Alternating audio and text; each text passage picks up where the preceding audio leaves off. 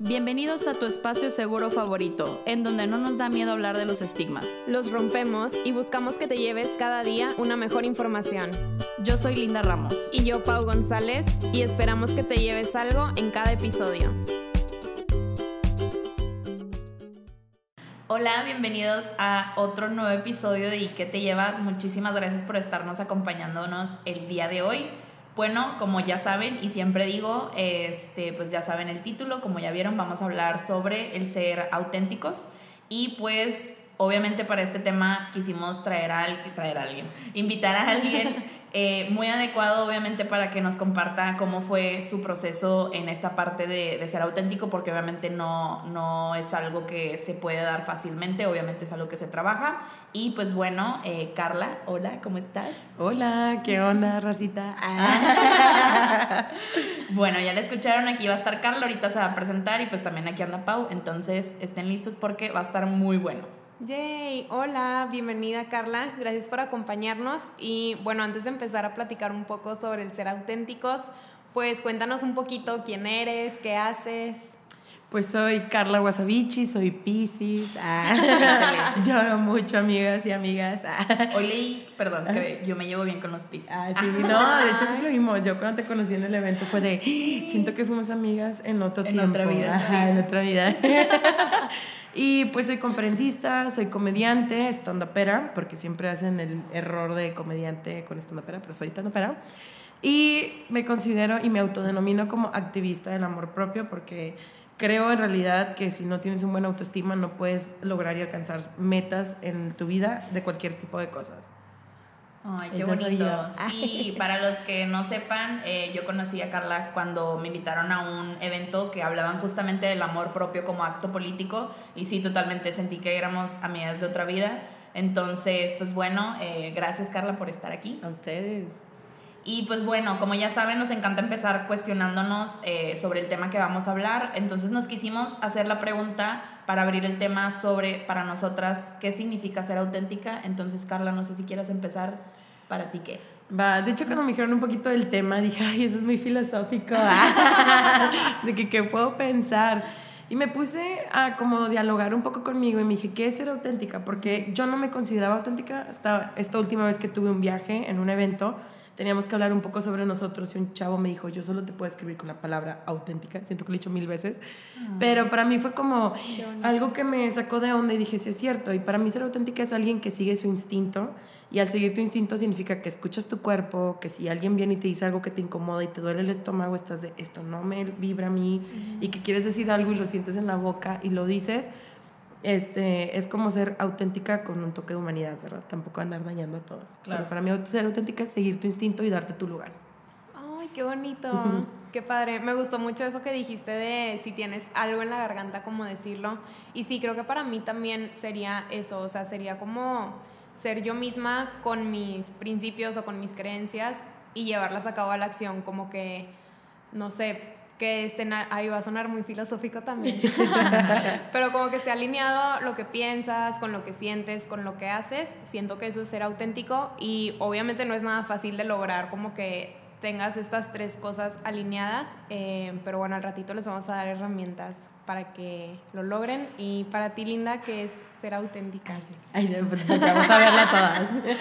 para mí, pues sí, yo creo que que para mí el ser auténtico creo que va de la mano con el amor propio, este, entonces de igual manera creo que es algo que se tiene que trabajar. Creo que igual sobre la marcha me hice consciente de que era auténtica, igual como tú decías, Carla, cuando empecé a escuchar mi cuerpo, cuando empecé a poner límites con mis amistades, cuando me di cuenta que realmente me conocía y sabía que me gustaba, que decía, no, esto no es algo que no me gusta. Y desde cosas muy básicas, desde comida, desde lo que me gusta tomar, o sea, son cosas que, que cuando yo creo que cuando no has trabajado en ti mismo es muy fácil decir sí a todo, sí esto, sí aquello. En cambio, cuando igual y dices sí a algo que no era 100%, pero ya sabías, pues mínimo dices, bueno, ya sabían que me estaba metiendo. Entonces sí, yo creo que ser auténtico es eh, aceptarte y tenerte compasión, eh, que creo que es como el amor propio, pero obviamente haciéndote responsable de las cosas que ya te están haciendo daño y están dañando a otros. Exacto, yo pondría un ejemplo súper básico como ser auténtico, es decir, me gusta el reggaetón y la banda, como cualquier, como el metal, el pop, ¿sabes? Porque a mí me choca que, ay, escuchas banda y yo, por favor, la música no hay que discriminarla jamás. es lo único que da paz y amor en el mundo. Ah, yo creo que ser auténtica es como, uso esto y me visto de cierta forma y simplemente soy fiel a lo que a mí me gusta. Ándale, sí. sí, creo que el ser auténtico va de la mano con serte fiel a ti mismo. Está cool lo que dijiste de pequeñas acciones, o sea, porque no tienes que ser auténtico como que de un día a otro así en todo lo que hagas, pero puede ser desde tu música, la ropa, como que acciones chiquitas que digas, ok, esto sí, tengo paz mental si lo hago y no pasa nada de que no me estoy exponiendo tanto, pero, ay, qué chido. Yo, sí. agarrando la mano aquí. Ah, no nos están viendo, pero. Ah, no, sí, nos van a ver. Nos van a ver. este, y bueno, también otra cosa que nos queríamos cuestionar era, obviamente, por qué nos cuesta tanto ser auténticos. Que yo creo, estaba pensando justamente, yo tengo una hermana de 13 años. Y, y me encanta porque me veo súper reflejada en ella y digo, ay, linda, te estás regresando en el tiempo. Y sí, realmente yo creo que desde el inicio nos cuesta ser auténticos porque cuando estás en la adolescencia ni sabes qué onda con tu vida, tus hormonas están al mil por hora, tienes la presión social de que tienes que pertenecer. Entonces yo creo que por eso yo diría que no naces siendo auténtico porque distintas etapas de tu vida te orillan a que seas una bola de mil cosas y más la sociedad y más lo que te enseñan y lo que te bombardean hasta que ya pues tú vas creciendo. Entonces, ¿por qué creen ustedes que sea tan difícil? Yo creo también tiene mucho que ver, como dices, o sea, el, estigma de la sociedad, también la cuestión de la familia. Yo me di cuenta porque era súper religiosa. Y yo no estoy en contra de Dios, pero como que la religión o ir a la iglesia ahorita yo lo estoy como eh, medio trabajando de lejitos. Porque tenía ciertas ideas que a mí no me gustaba, por ejemplo, y me da pena, pero es cuestión de aprenderlo, aceptarlo y evolucionar. Que yo era súper homofóbica, yo sí era de que no, para qué se visten así, las mujeres que tientan, etcétera. Pero cuando lo decía como que sentía en mí que no era algo correcto, que yo creía, y decidí como cuestionarme y preguntarme a mí misma, a ver, ¿son tus creencias o son creencias que te dio alguien más? Yo creo que es parte de esa cuestión, pero es muy difícil tener que llegar y decirle a tus papás, a ver, yo ya no voy a hacer esto porque me, quitan el bocado de la boca, ¿dónde voy a vivir? sí, sí, está difícil. Pero creo que tiene que llevar mucho con ese peso que traemos de tenemos que como retar a los demás para poder nosotros presentarnos. Sí, creo que ese feeling de, de, ay, me siento incómoda diciendo eso, de que no, no me estás naciendo como, como pareciera o como suena, siento que es súper difícil porque aparte te duele darte cuenta de que, ay, chin, o sea, Tal vez estuve equivocada, no sé, 15 años de mi vida y hasta ahorita me estoy dando cuenta, pero siento que está padre también el ser valiente y cuestionarte esa parte. Y, o sea, ahorita que estaba pensando yo también como, siento que no nacemos con estos miedos, o sea, porque cuando ah, eres niño como que eres súper feliz, ajá, no te importa de que enlodarte o jugar con tal persona o así, hasta que vas aprendiendo, no sé, en la escuela o igual de tu familia, como, no, pues si quieres ser, de que si quieres, ¿cómo es? No sé, de que hay un niño bien portado, tienes que cumplir con tal, tal, tal. O no sé, de que hay el, el, mejor hermano es el que hace esto y esto y esto. Entonces siento que nos ponemos de que esas presiones o aprendemos a cumplir con ciertos roles o algo así. Igual rol de mujer, hija, novia o lo, que, sea, ajá. Entonces siento que eso no nos permite ser auténticos porque ya estás tratando de cumplir o llenar como un moldecito. Bueno, muchos moldecitos. Sí, sí, yo creo que va de la mano con la parte de que siempre nos han enseñado a dar, dar, dar y no te enseñan a darte a ti mismo, o sea, en autoestima, cuidado.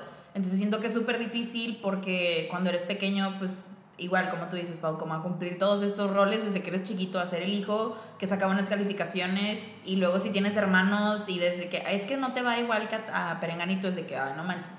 Entonces sí, obviamente, y creo que va de la mano y yo creo que cuando creces también y ahorita en esta era globalizada que nos exponemos a tanto, está el miedo al que dirán. O sea, yo me acuerdo mucho que antes de abrir mi blog, antes de subir las fotos que subo, si era de no manches, o sea, ¿qué, ¿qué, va a decir la gente de mí? ¿Qué van a opinar? Me acuerdo mucho que la primera vez que me atreví a subir una foto de una sesión que me hice en, en ropa interior, mi mamá fue de quítala.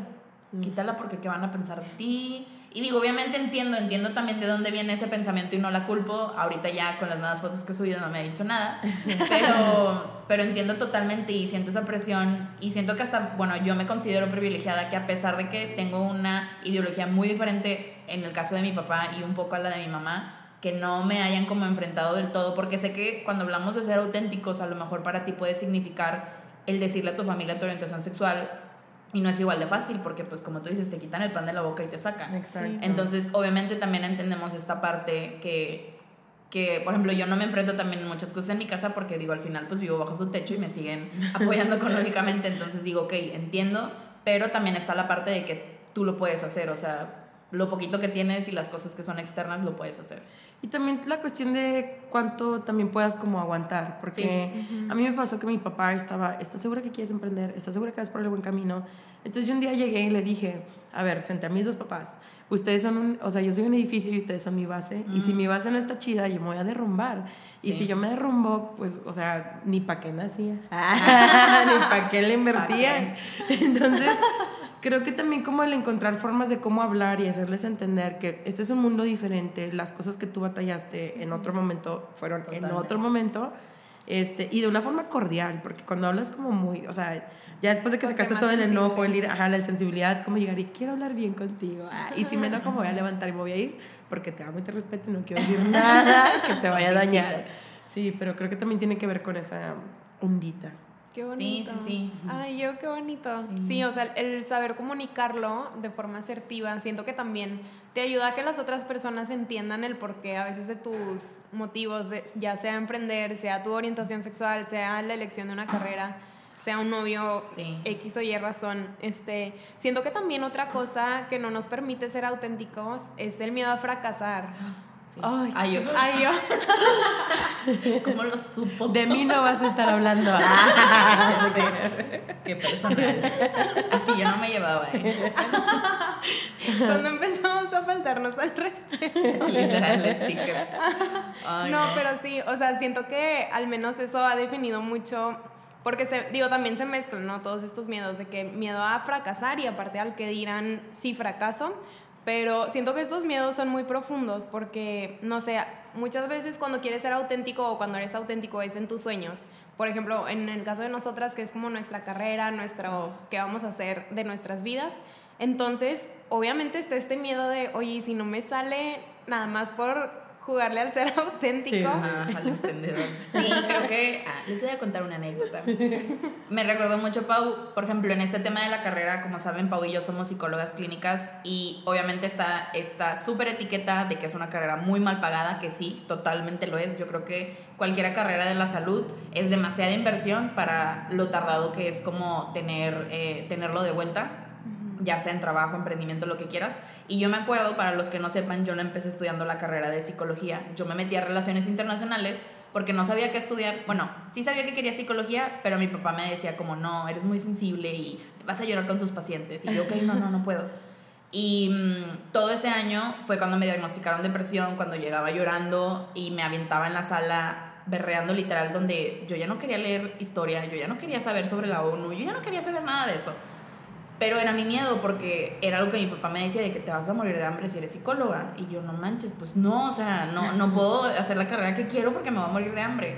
Pero después creo que llega como esta balanza y que es de no manches, ¿qué, qué prefieres? ¿Fletártela unos años donde pues vas a estar ahí encontrando otros trabajos o tener depresión en la carrera en la que estás ahorita, literal. Entonces yo creo que ya fue cuando todavía no, me aventé un semestre de negocios internacionales intentando ver si podía meterme al mundo del negocio y ya fue cuando dije, no, o sea, es que no me gusta, no es para mí y la estoy forzando, estoy intentando entrar en un molde que mi papá y la sociedad que quiere que yo sea parte de, que genera dinero, pues aspira y yo no.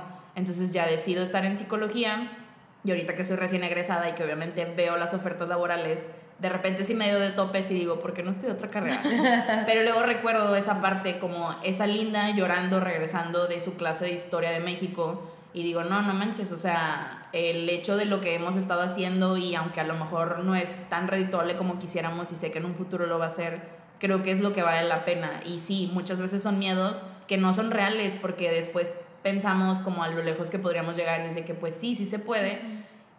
Y yo creo que al final lo que no nos enseñan es que pues yo creo que vale más la pena ser feliz. o sea, es lo más bonito.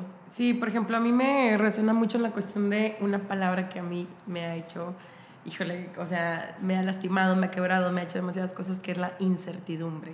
Que es esta cuestión de qué va a pasar, si hice lo correcto, etcétera. Y últimamente le he aprendido a manejar un poquito porque es como esta cuestión de, a ver, ya, por ejemplo, me despidieron de mi jale, ahorita llevo tres, cuatro meses donde pues decidí lo que les gané en el juicio, este, de que prepararlo para como decir, tengo de aquí hasta febrero a ver qué pasa, y de repente digo, bueno, es diciembre y no veo acción y no veo movimiento y estoy de, hice lo correcto, mejor me busco otro jale de nuevo, o qué hago, qué va a pasar, pero es como esta cuestión de decir, ya sembré, muchas cosas y ahorita vamos a dejar que fluya y a ver qué pasa. Aunque de repente, de repente me sale la lagrimita. Sí, las crisis yo creo que siempre van a estar ahí. O sea, creo que son parte de, es algo que también, por ejemplo, en el amor propio siempre les hemos dicho, no es lineal, ni es una meta, ni es todo color de rosa. Entonces yo creo que es lo mismo el, el ser auténtico y apegarte a tus, a tus valores, a tu moral, a tus creencias pues a veces sí duele, ¿no? Porque también cuando ves que la gente grita y dice que no, lo que tú crees está mal, pues dices, achis. Ah,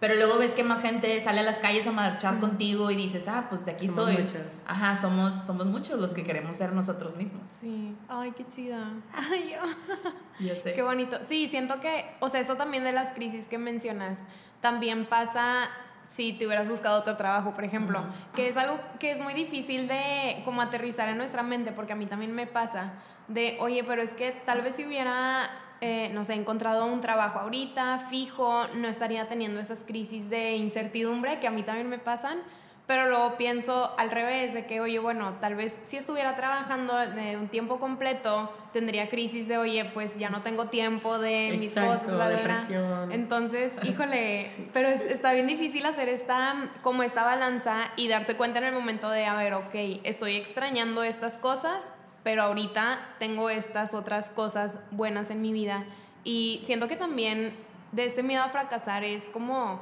lo que nos han enseñado de lo que significa el éxito. Ah, o sea, sí. híjole, qué difícil porque tal vez para mí el éxito es ser feliz, de que ejercer mi carrera de una forma en que me guste, pero tal vez para alguien es no, o sea, éxito es tener un sueldo de mínimo tal al mes. Entonces, como que estas versiones del éxito también se nos impregnan en nosotras y siento que también, o bueno, al menos ese es mi caso, de que por eso me dan estas crisis de que chin, o sea, y si estuviera en tal lugar, tal vez ya hubiera logrado tantas cosas, pero luego lo pienso y es como, ok, no, o sea, elegimos el caminito largo por algo y está bien.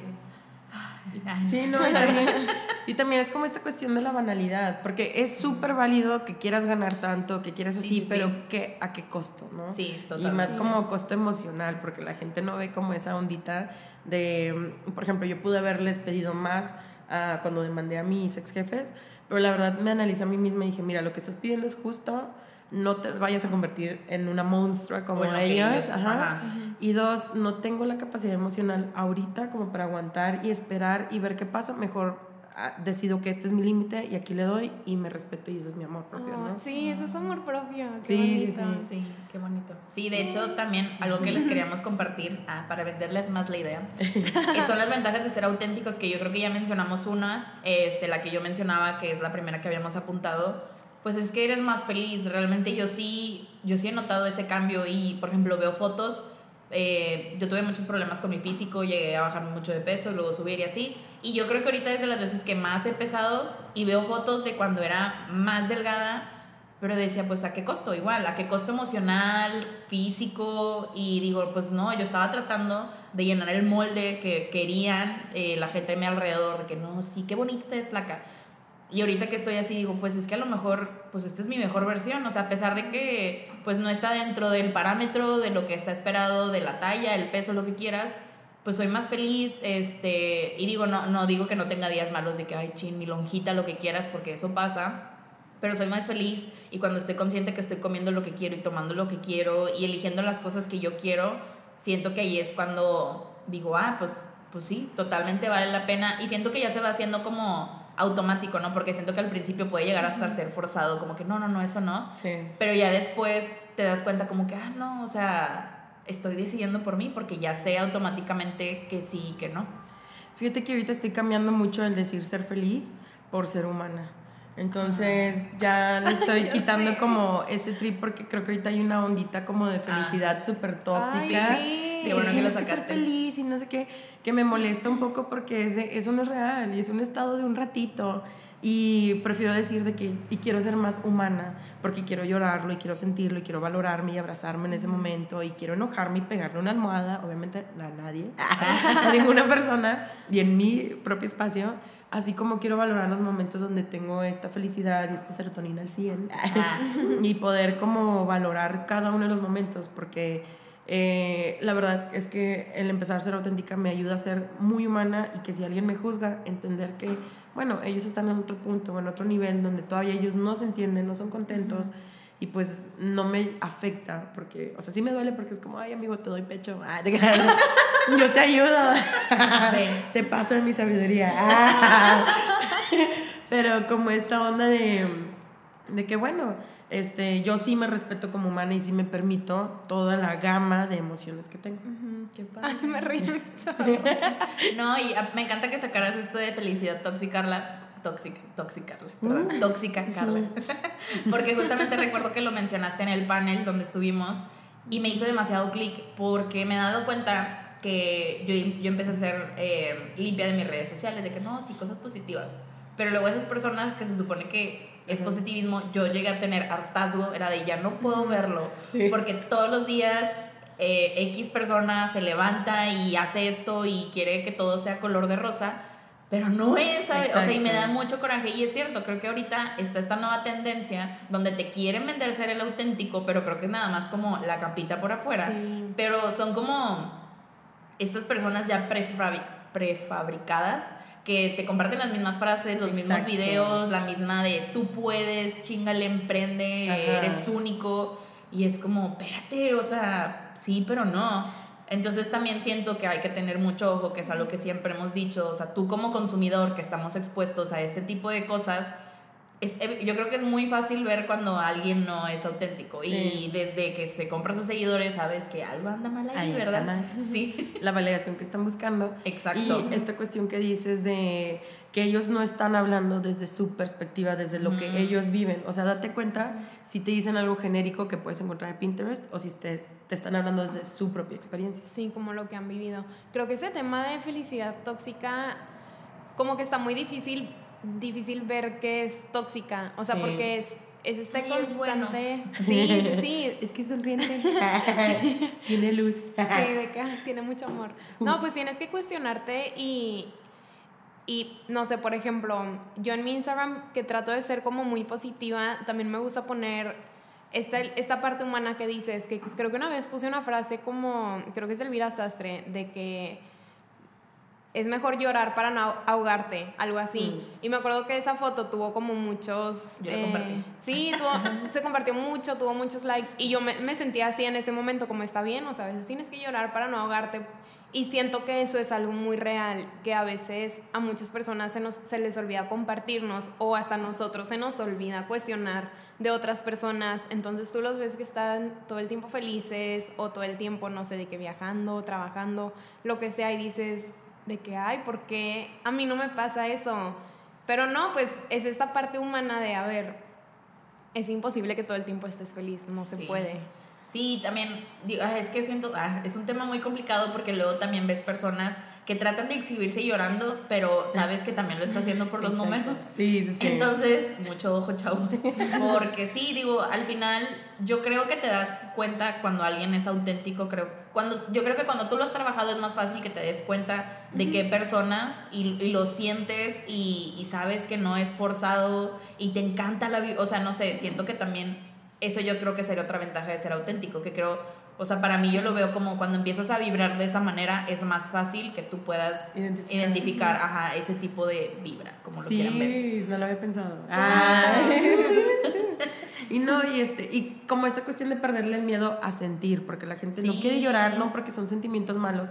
Y la neta, cuando yo voy a llorar, yo lo valoro un chorro porque es de que, ay, voy a llorar. Entonces voy, me compro comida, ah, me preparo, llego a mi casa y me pongo música o me pongo algo y estoy llorando, pero estoy, me estoy consintiendo al mismo tiempo. Y como les conté, de repente me descubro a mí misma que estoy de que es que chini, las cosas están así, no sé qué, y de repente me doy cuenta que ya me estoy abrazando a mí misma Ah. y me doy palmaditas y es de que, pero de peores ha salido, o sea, ni te estreses, morra, aquí tú estoy, aquí estoy yo, aquí estoy yo, ¿sabes? Sí, sí. Entonces, digo, no permito que nadie me vea así. Ah, de que yo está loca. Ah, pero me ayuda a entender que yo soy mi propio refugio, que yo soy la que me voy a levantar, que tengo un chorro de apoyo, pero me, me gusta saber que yo misma me puedo como dar mi propio valor.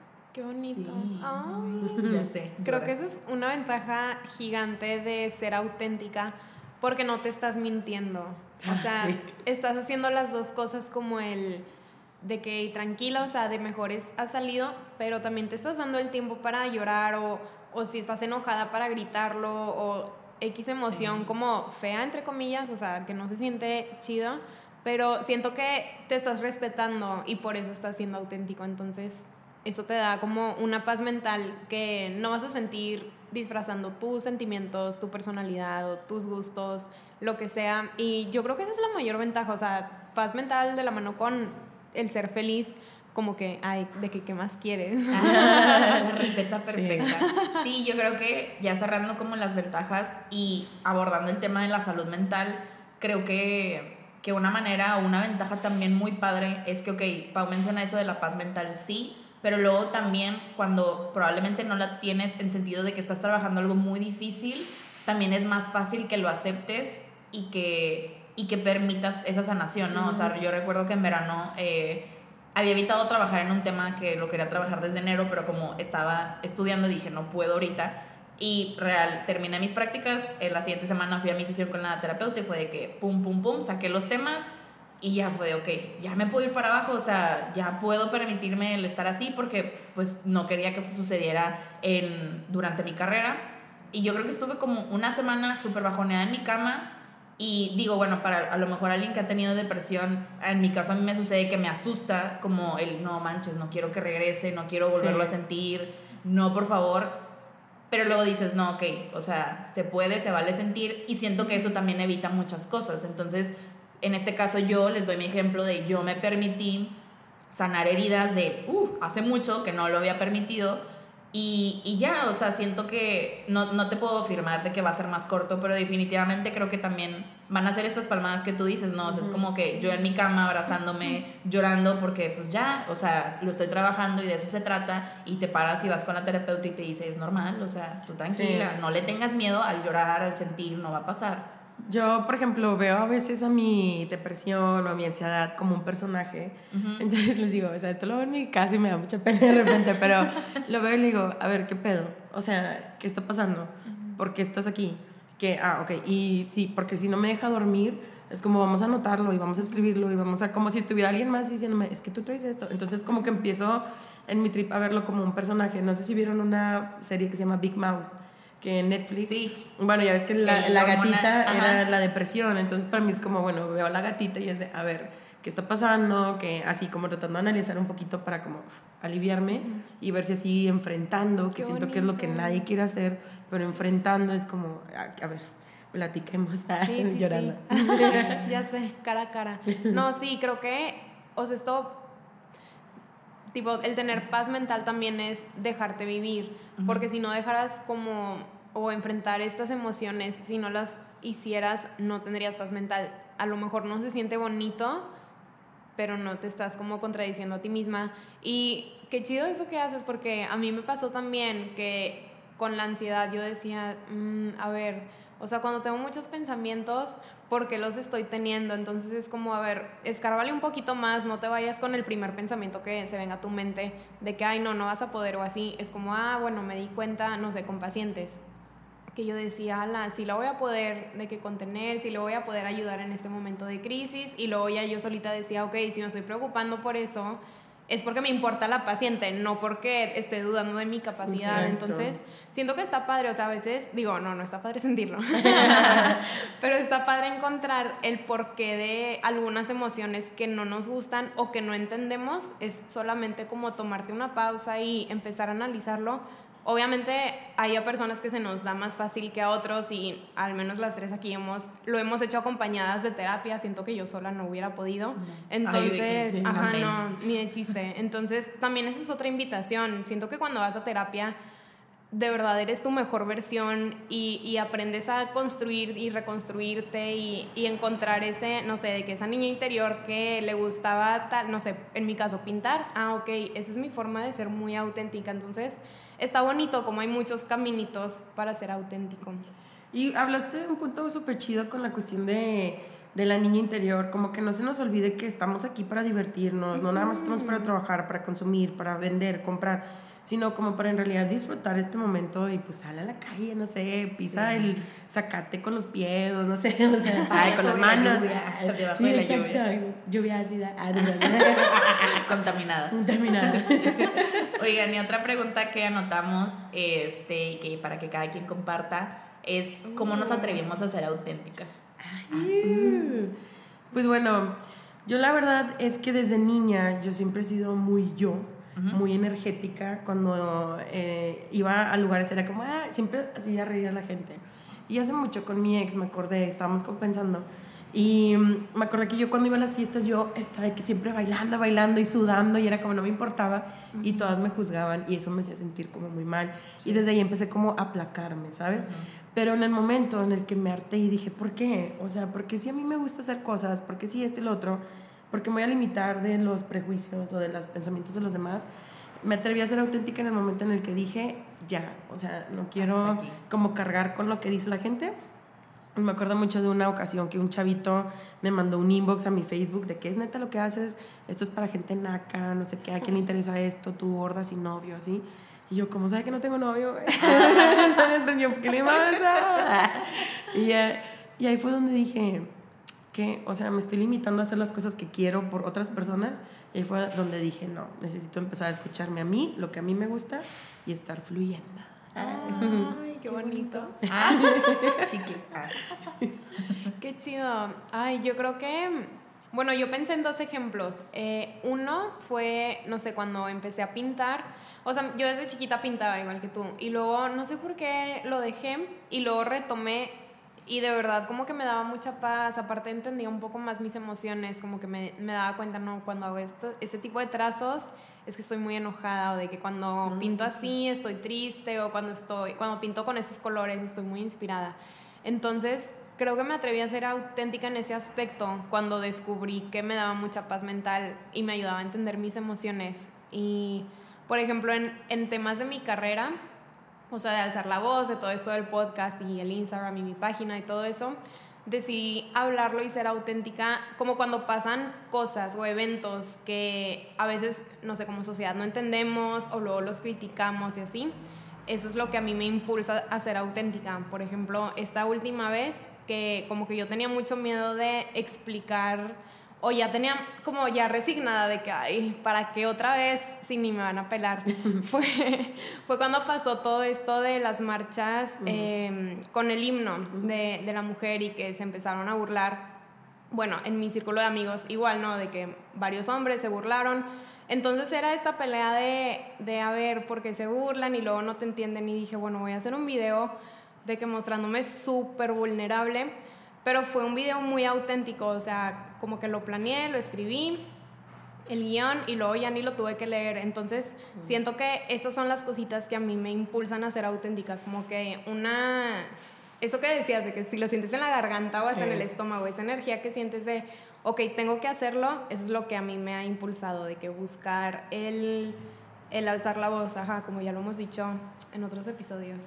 Ya, y Está perdón, muy intenso. Ay, que perdón por interrumpir, pero ahorita que te estaba escuchando, creo que el punto donde sí ser auténtica fue cuando lancé el I fucking love myself challenge, donde Ay, dije, ya, voy a empezar a lanzar este reto y no lo hice por los demás, sino fue para mí. Y uno de los puntos que siempre digo, porque la gente que siempre quiere como influenciar es de que quiero inspirar. Y para mí es de la única persona que tienes que inspirar es a ti. Y por ende la gente llega, te ve y ellos mismos se van alimentando y van haciendo su trabajo. Sí, yo creo que fue ese punto donde dije, voy a lanzar esto porque ya estoy harta y se lo voy a gritar al mundo. Y esto soy yo y se friegan. Ah, no voy a pedir disculpas por el espacio que ocupo ni nada. sí, creo que es súper importante porque creo que también eso es algo fundamental en la parte de eres auténtico cuando haces las cosas por ti mismo. o sea, aunque seas una persona que comparte en redes, pero si lo haces por ti, siento que automáticamente la gente capta eso de que, ay, esta, o sea, ella no lo está haciendo por impresionarme ni por enseñarme lo que está haciendo y su autoestima, sino porque a ella le funcionó y lo quiere compartir para ver si a mí me funciona y punto. O sea, ahí se queda. Sí, ay. Ay, sí, creo que fue como cuando hicimos los retos de San Valentín. Sí. Que hicimos toda una semana de autorregalos, de o sea, tanto de que cómprate unas flores o un chocolate, lo que sea, hasta una carta. Entonces, eso lo hicimos porque lo quisimos compartir, porque ya lo habíamos hecho antes con nosotras. Entonces, eso está muy cool de cuando compartes algo que te, te nace así desde el interior y desde tu autenticidad 100%. Está muy cool como que todo lo que puedes lograr. Y digo, no, no que busques como cierto logro de, ay, sí, quiero que lo vean y lo que sea. Es más bien como esta conexión con los demás, porque lo haces tú y compartes de, oigan, es que esto me funcionó, me encantó, bla, bla, bla. Y luego alguien te escribe de que, oye, hice esto, tipo, wow, muchas gracias, no lo había pensado así o hasta amigos, de que creo que cuando hicimos la, la, carta, mi novio también la hizo, la de carta a mí mismo. Entonces me dijo de que me sentí muy raro haciéndola y escribiéndola, pero no manches, o sea, me gustó y me sirvió. Y es como, qué bonito, como que vas inspirando y te vas dando cuenta de eso que decíamos hace ratito, de, oye, no estás solo, no estás sola en este camino de la autenticidad. Y las cosas en las que tú eres auténtico, también alguien va a conectar contigo. Sí, sí yo creo que, que yo me atreví a ser auténtica hasta que me permití ser vulnerable. Creo que mm, o sea, no sé, eh, conforme fui creciendo, pues sucedieron distintas cosas, tipo padres divorciados, cosas así que, que yo sé que, que, te pueden llegar a cambiar y siento que también son cosas que no te permiten ni el ser vulnerable ni comentar lo que está pasando. Entonces yo creo que hasta que fui vulnerable, que fue cuando fui a terapia, fue cuando entendí que pues yo solita me estaba reprimiendo, ¿no? Entonces creo que, que ese fue mi proceso, este, digo, he pasado por varias psicólogas y cada una me ha ayudado en distintas etapas y yo creo que con la segunda, que fue quien este, ella me empezó a animar a escribir y tú expresas tus emociones, fue cuando dije, de aquí soy. O sea, igual y no lo puedo hablar, pero mi primer paso puede ser escribir. Entonces sí siento que, que son baby steps totalmente, o sea, son primeros pasos que vas tomando. los míos fueron de esa manera. Este, yo creo que el paso más grande que di fue cuando me animé a escribir mi blog y yo tenía un pavor de, no, o sea, es que, ¿qué van a decir de mí? ¿A quién le interesa leerme? Pero dije, pues, o sea, igual como tú dices, Carla, pues lo estoy haciendo por mí, lo estoy haciendo porque, pues, quiero tener documentado y creo que también así veo mi Instagram, como, pues, no lo estoy haciendo ni por los likes, ni por los comentarios, ni los seguidores, sino porque, pues, al final para mí es un álbum que está ahí, eh, comparto mis experiencias y si a alguien le sirve, qué bueno, para que vean que no están solos, porque a mí me hubiera gustado leer a alguien que me cuente qué es lo que vivió para saber de que, ah, pues no soy la única. Entonces sí, creo que, que es un proceso, digo, todavía hay cosas que no entiendo de mí misma, pero que las sigo aprendiendo en terapia y que aparte también me di cuenta que no era auténtica en el momento en que caía en muchas relaciones tóxicas. O sea, yo sé que es un tema súper de moda, pero yo creo que la, o sea, si una relación muy, muy desastrosa que tuve, al final lo único que agradecí fue que fue lo que me orilló como, oye, a ver, o sea, sí, pues si ni, tú te tratas bien, ¿cómo esperas que este chavo te trate bien? Entonces creo que eso fue lo que también hizo que agarrara la onda y fuera de, no, no, no, a ver, tengo que saber qué me gusta, qué esto, qué aquello. Y, y, y, vas evolucionando y me acuerdo mucho cuando llegué con esta nueva psicóloga y me dice como, ay, pero es que pues se ve que eres de carácter fuerte, que alza la voz y yo así de yo, de verdad yo, o sea, no, yo no soy, yo soy la que llora, yo soy la que no habla y me dice, no, o sea, pero yo veo que eres alguien que es así, así, así. Y fue cuando entendí que era esta nueva versión que pues no sabía que, que existía, pero que una vez que la trabajas pues está ahí. Sí, no lo habías asentado. Ajá. a mí me pasó también, de que tomando tiempito, ah, que estuve en un evento y en los eventos siempre me ponen el menos tiempo, así, o sea, no me no valgo lo mismo que otras personas porque no tengo los seguidores que otras personas. O sea, yo tengo 4000 y estas personas tienen 10, 10 mil, etcétera, ¿no? Y 10, 10, 100 mil, etcétera. Entonces, a mí antes me molestaba porque era de por qué tengo que yo demostrar que yo valgo así, hasta que de repente me dejé de hacer la víctima, de la víctima, y dije, ¿sabes qué, morra?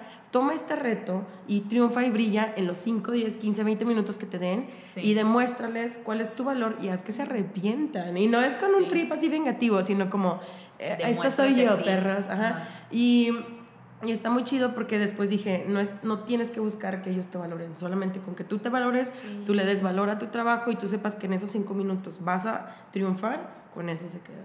Sí, yo creo que mientras tú creas en ti, eh, es lo que vale. Exacto. Sí, qué bonito. Ay, ya qué sé. padre, amigas, que nunca se acabe esto. Continuemos. Oigan, y como ya saben, en cada episodio este, buscamos que se lleven algo, entonces obviamente eh, no iba a faltar aquí. Y queríamos compartirles como consejos, herramientas que pueden ayudarlos como a encaminarlos a ser auténticos. Y yo creo que el, el primero que se nos ocurrió fue la parte pues, de buscar una pasión, ¿no? Creo que, que todas aquí somos apasionadas de un tema. Y siento que también eso sería como va de la mano con, con la autenticidad, porque una vez que ya le agarras la onda y es de que sí, yo voy a luchar, pues le vas a dar. Exacto. Sí, porque te nace. A mí me gustó, Carla, en el evento que fuiste con Linda, de hecho, en el de, mm, eh, ¿cómo era? Amor propio. Amor propio. Amor propio como acto político, que dijiste que el feminismo te salvó la vida porque entendiste que no tenías que encajar en un molde. Entonces siento que además de como encontrar alguna pasión tuya, busca algún tema que como que te valide tus creencias, o sea, porque a veces pensamos cosas y tú dices a lo mejor soy solo yo, de que nadie más piensa esto. Sí. Y no, luego descubres que hay mucha gente que piensa como tú, hasta hay teorías. Entonces, más no- de verdad nunca lo había visto así. Dije, wow, o sea, está muy bonito porque si lo piensas, literalmente sí te salva la vida. Porque es como, ok, de verdad no tengo que encajar en este molde o este estereotipo de mujer perfecta o tal vez hombre perfecto o no sé, hija perfecta, trabajador, etcétera. No, cada quien como que a- adopte los sus roles. Pero es verdad porque así puedes respirar, ¿no? Es como que te quitas este peso de encima y dices, ah, ok, o sea, puedo ser yo en tal versión, ¿no? ¿Sabes qué? Puedo ir cambiando, como lo que platicábamos también con Nico, de ir construyendo nuevas masculinidades, bueno, ir construyendo nuevas femenidades, no sé cómo se diga, sí. Pero está muy chido porque si tú buscas un tema o una teoría o un movimiento que se asocie contigo, te das cuenta que puedes fluir mucho mejor y expresarte mejor y sentirte como más en paz contigo porque te sientes acompañada. Es como lo que decían también de, es como una lucha, una lucha individual, pero una causa colectiva, algo así. Entonces, creo que eso está muy bonito porque, pues sí, o sea, es como tu lucha individual, pero también estás acompañada o acompañado y pues no sé, qué bonito. O sea, Sí. wow. Sí, sí está muy padre. Yo, por ejemplo, creo que la, el consejo herramienta que diría sería esa cuestión de cuestiónate. Eh, cuestiónate mucho, investiga y lee. Eh, la verdad es que a mí me ha ayudado un ejemplo tan sencillo, porque yo me sentía súper tonta, porque no era buena para las matemáticas, etc. Y cuando hice mi tesis, la hice en las inteligencias múltiples. y una Ah, vez leí, bonito. sí, la verdad quedó chidísima.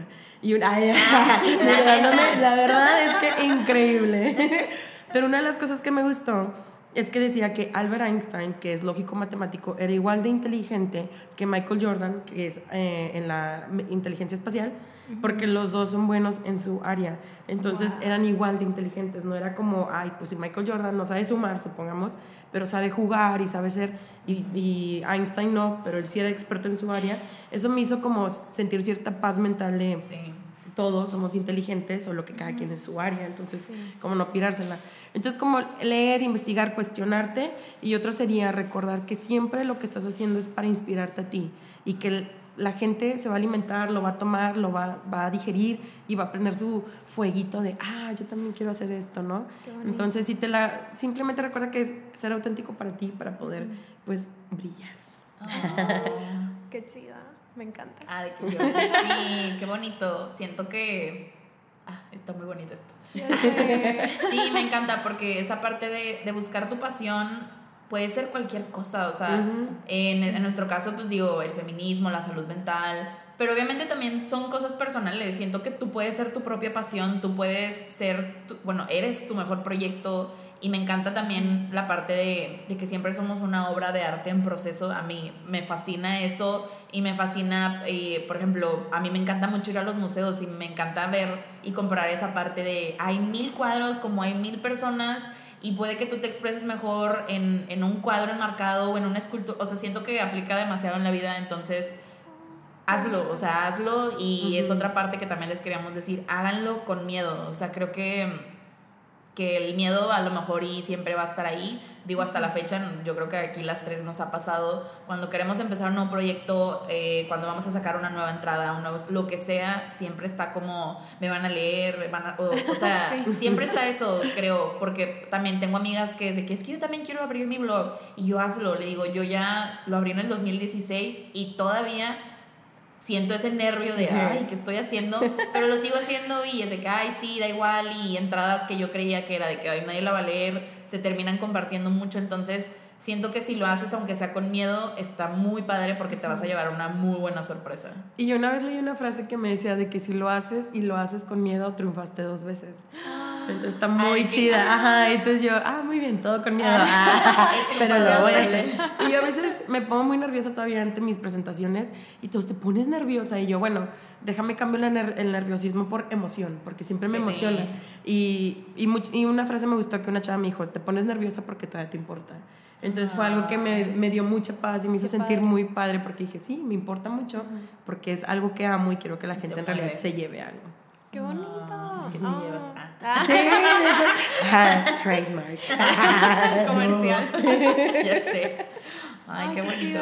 Sí, siento que otra cosa que creo que está súper cliché, pero el, o sea, esta frase de, de tú hazlo como quiera, todos te van a criticar si lo haces o no lo haces. Es real. Pero es real, o sea, porque sí, igual digo, no, no, somos el centro del universo, pero siempre hay alguien que va a criticar, hagas o no hagas, quites o pongas. Entonces, siento que si como sea te van a criticar, pues mejor que te critiquen siendo auténtico y siendo tú feliz y teniendo paz mental a que estés como forzando un sueño o forzando una realidad que definitivamente no te queda. Digo, aquí es como lo que ya dijimos, o sea, a veces sí hay que hacer como ciertos sacrificios o dices, bueno, eh, voy a trabajar en esto que no me gusta tanto, pero sabes que necesito ahorrar para financiar mi sueño del futuro, como, ok, también no perdiendo este lado realista de, o sea, tampoco les vamos a decir de que sí, sea auténtico y, y hazlo con miedo y, y todo, de que un ataque de, de no pánico. no me no, ya sé. Pero balanceando. Ah, perdón, y así súper rápido, también esta cuestión de que mm, lo que estabas diciendo, ay no, se me quiere ir la idea, pero... Vuelve. Ahorita, que estás, ahorita ya sé, estabas diciendo de... Mm, bueno, igual esto lo cortan. pero, pero, pero, porque di... Eh, ah, muchas veces cuestiona también de quién viene esa opinión. Mm, porque la gente que opina es la gente que no hace nada y que aparte usa chanclas con calcetas. Ah, entonces, no puedes tomar a alguien en serio así, la neta. Yo lo uso, pero, o sea, lo puedes usar en tu casa, pero no salgas así, por favor. Ah, no es cierto, no es cierto. No, eso no, no No, pero usualmente, digo, la, la chanclas es broma, amiga. pero usualmente las personas que te critican son las personas que nunca han hecho nada por salirse de su zona de confort. Entonces para mí es como, ay, mi hija, o sea, con permiso, yo sí, me salgo de aquí porque no me gusta, está muy apretado. Sí, sí, totalmente. Creo que de verdad me sorprende, digo, el claro ejemplo es Instagram, ves cómo hay gente que te critica y es de, si sabes que hay un botón de un follow, si sabes que, que no es necesario, o sea, que no pasa nada si no me dices este comentario. Pero bueno, X. Ah. y bueno, ya como último consejo, eh, que es algo que, que creo que ya les hemos platicado, creo que el, la parte de ser auténtico también tiene que ver con escuchar tu cuerpo. Eh, yo lo he compartido muchísimas veces, pero eh, no hablo nada más como cuando hay un dolor o una enfermedad, sino por ejemplo yo en cada proyecto me di cuenta que mi cuerpo respondía, o sea, mi piel se ponía chinita cuando hablaba de cosas que me emocionaban. Entonces recuerdo que cuando hablaba la primera vez con Pau de de crear esta plataforma, el podcast, siempre se me ponía la piel chinita. También recuerdo una vez que escuché un comentario en una plaza y le mandé una voice note a Pau, súper emocionada, eufórica, porque dije, quiero escribir sobre esto, quiero hacer un libro sobre esto. Y venía así en euforia, entonces siento que, que son ese tipo de cositas donde vas agarrando el hilo Y que sí, te, te- obviamente se me pone la piel chinita y viene acompañada de esta emoción o miedo, pero creo que es lo que me ha enseñado a decirme, pues va por ahí, o sea, Sí. porque aunque llegues a fallar, pues sabes que lo intentaste y era algo que querías. Sí. Y una cosa es siempre pedir ayuda. Sí. Por ejemplo, yo que quiero hacer ciertos proyectos, a veces me da pena preguntarle a las personas, ¿y qué usas y eso? Porque no quiero verme como abusiva. Pero la gente nunca sabes que está dispuesta a ayudarte. Sí. Entonces, como el poder pedir ayuda y decir, oye, ¿qué onda? Levantar la voz. Simplemente levantar la voz y ¿quién me ayuda? Ah, siempre va a haber alguien que va a levantar la mano y te va a decir, yo te apoyo. Ay, qué bonito. Sí, siento que también de la mano a eso, de que no solo escuchar tu cuerpo, sino tu intuición. Entonces, si tu intuición te dice, hazlo o pide ayuda o déjate recibir ayuda, porque a veces también, como Sí. somos muy orgullosos de que el ego y así, y no dejamos que nos ayuden. Pero siento que es esta parte de cómo confiar en ti, conocerte, empezar a cuestionarte a ti mismo, a ti misma, cuestionar lo que te rodea. Entonces, pues creo que les dimos herramientas muy chidas que les pueden funcionar, que nosotras hemos aplicado, que está muy padre recordarlas porque es como, ah, sí es cierto, eh, no me acordaba que, no sé, encontrando un tema tal vez pueda desempeñarme mejor o encontrando este tipo de personas como que fluyo más. Entonces, pues esperamos que se hayan llevado mucho el día de hoy. Y bueno, hablando de qué nos llevamos, pues Linda, ¿tú qué te llevas en este episodio? Ay, ay, me llevó mucha felicidad, Carla. Qué padre que estás aquí. Este, creo que es un tema que se desenvuelve muy padre porque creo que aborda desde el conocernos a nosotros mismos, el amor propio, la salud mental. Creo que es, todo el paquete porque el ser auténticos creo que es algo que, que nos define como seres humanos. O sea, el ser humano te hace ser auténtico. Entonces, pues sí, me llevó mucha felicidad de, de seguir compartiendo. Creo que es lo que más me llevo ahorita. El, el poder seguir hablando y saber que que aunque son caminos diferentes nos llevan como a las mismas cosas, ¿no? O sea, porque creo que en muchas cosas estábamos como en el mismo canal. Eh, una plática muy amena, me encanta cuando, cuando se torna así con el cafecito y todo. Yo ya sabía que me iba a reír un chorro, entonces también me llevo, ah, las risas no faltaron. Entonces sí, no sé, me llevo mucha felicidad, espero y les sirva este episodio, sé que que a lo mejor el título nada más suena como que, ay, pues que me voy a llevar de ser auténtico, pero creo que es un tema muy importante porque de la mano con el ser auténtico pueden venir demasiadas cosas como éxitos personales, profesionales y lo que tú quieras, porque mientras te apegues a lo que eres tú, es como este magnetismo, igual con las personas vas a empezar a traer estas cosas que pues que realmente quieres, ¿no? Y se te van a facilitar más que, por ejemplo, yo que quería forzar ser eh, una licenciada en Relaciones Internacionales o Negocios Internacionales. O sea, no sé qué hubiera hecho ahorita si estuviera ya graduada de esa carrera o si me hubiera graduado. Entonces sí, creo que me llevo eso. Y pues tú, Pau, ¿qué te llevas? Ay, qué bonito. También me llevo demasiadas risas. me encanta cuando salen así los episodios. Son 100 pesos, amiga. Ah. no, es cierto. No es cierto. Este, no, pero me llevó, me acordé mucho de cuando iba a mi terapia, este, que al final, cuando mi psicóloga me hizo un cierre, me preguntó, ay, también de qué, qué te llevas. No, pero me pidió como una retroalimentación. Ella me preguntó como qué procesos aprendí y me dijo que qué me llevé de toda la terapia. Y le dije como que me dio las herramientas para ir construyendo mi mejor versión y ser auténtica. Entonces, como que a lo largo de toda esta plática me fui acordando de eso. Ay, estoy de que bien sentimental. Pero, pero sí, o sea, creo que me llevó el valorar otra vez lo como lo bien que se siente ser auténtico, sé que, híjole, o sea, cuando te cuestionas y te dan estas crisis de incertidumbre, que creo que también es, el- eh, creo que es el tema de las tres, o, sea, o, es general, como cuando la incertidumbre te pega y dices, oye, pero ¿qué voy a hacer mañana, en un año, en dos años? O sea, ¿qué va a pasar de mi vida? ¿Qué va a ser de mí?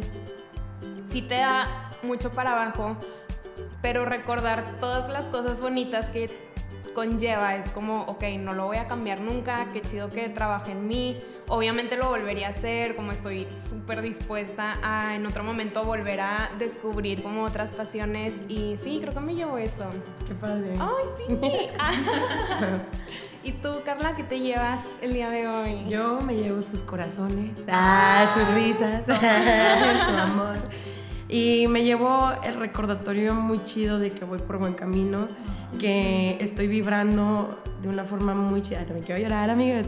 De que estoy vibrando de una forma chida donde gente que aporta a mi vida está empezando a encontrarse en mi camino. Y creo que eso es algo que no había observado, que agradezco mucho. Y pues me llevo, yo digo que dos amigas también Ay, para sí. la fiesta. Ay, linda, yo de que sé. Sí. Se cumplió. Y me lleva mucha felicidad saber que estamos tocando estos temas, visibilizando esto y que la gente está en realidad buscando ser más feliz y más humano y humana. Ay, voy a llorar. Qué bonito. Sí, me encanta. Creo que, que es un tema muy, muy bonito y, y sí, ay, sí, somos tus amigas. Sí, no, y gracias por elegirme para este, este tema. Y ya así como último, no es fácil, pero siempre es este recordatorio de que tú vales muchísimo la pena como para en realidad luchar por disfrutar la vida. Y yo siempre digo de que no hay nada más divertido que quererte a ti mismo o a ti misma. Ah. Y que hay que cambiarle al mundo una risa a la vez. Eslogan. Marca registrada. Ay, Carla, pues antes de irnos, recuérdanos tus redes para que la gente te pueda encontrar, eh, tu reto también. Ah, claro, pues bueno, me pueden encontrar en Instagram como wasabichimx, en Facebook wasabichi.mx y en Instagram y en Facebook también está el I Fucking Love Myself Challenge, que lo vamos a iniciar el próximo febrero. Este, y ya estoy preparándolo para que hayan colaboraciones. Obviamente los voy a invitar para que participen en un reto y va a ser tanto como ilustrar, de ilustrar y hacer como varias cositas. Entonces, por si quieren salirse de su zona de confort, padre. Muy bien, pues muchísimas gracias a todos los que nos están escuchando. Espero y se hayan divertido tanto como nosotras. Este, saben que a nosotras nos pueden encontrar en todas nuestras redes como arroba y que te llevas y ahí encuentran nuestras redes personales de Pau y mías. Y pues nada, muchísimas gracias por estar aquí. thank you.